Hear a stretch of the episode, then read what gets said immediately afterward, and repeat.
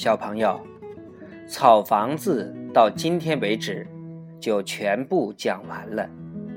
在这个故事里，让我们深刻的记住了桑桑、秃鹤、杜小康、细马、纸月等几个个性鲜明的人物形象。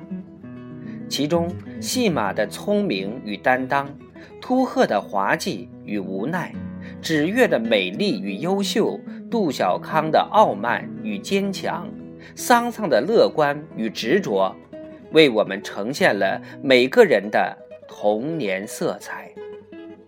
在不同的人物的身上，又都能找到我们自己的影子。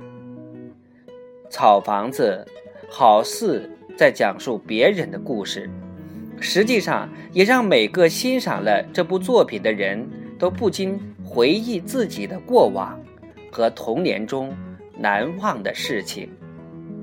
这里面有机警的自己，有无助的自己，有傻傻的自己和自私的自己，富有同情心的自己。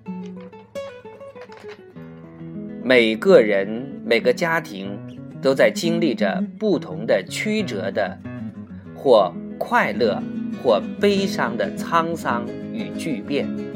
无论是经历快乐还是悲伤，在他们身上所展现出来的都是乐观向上的。这就是作品带给我们的美感，从而让我们产生奋进的动力。最后，让我们记住作者的这句话：也许我们谁也无法走出自己的童年。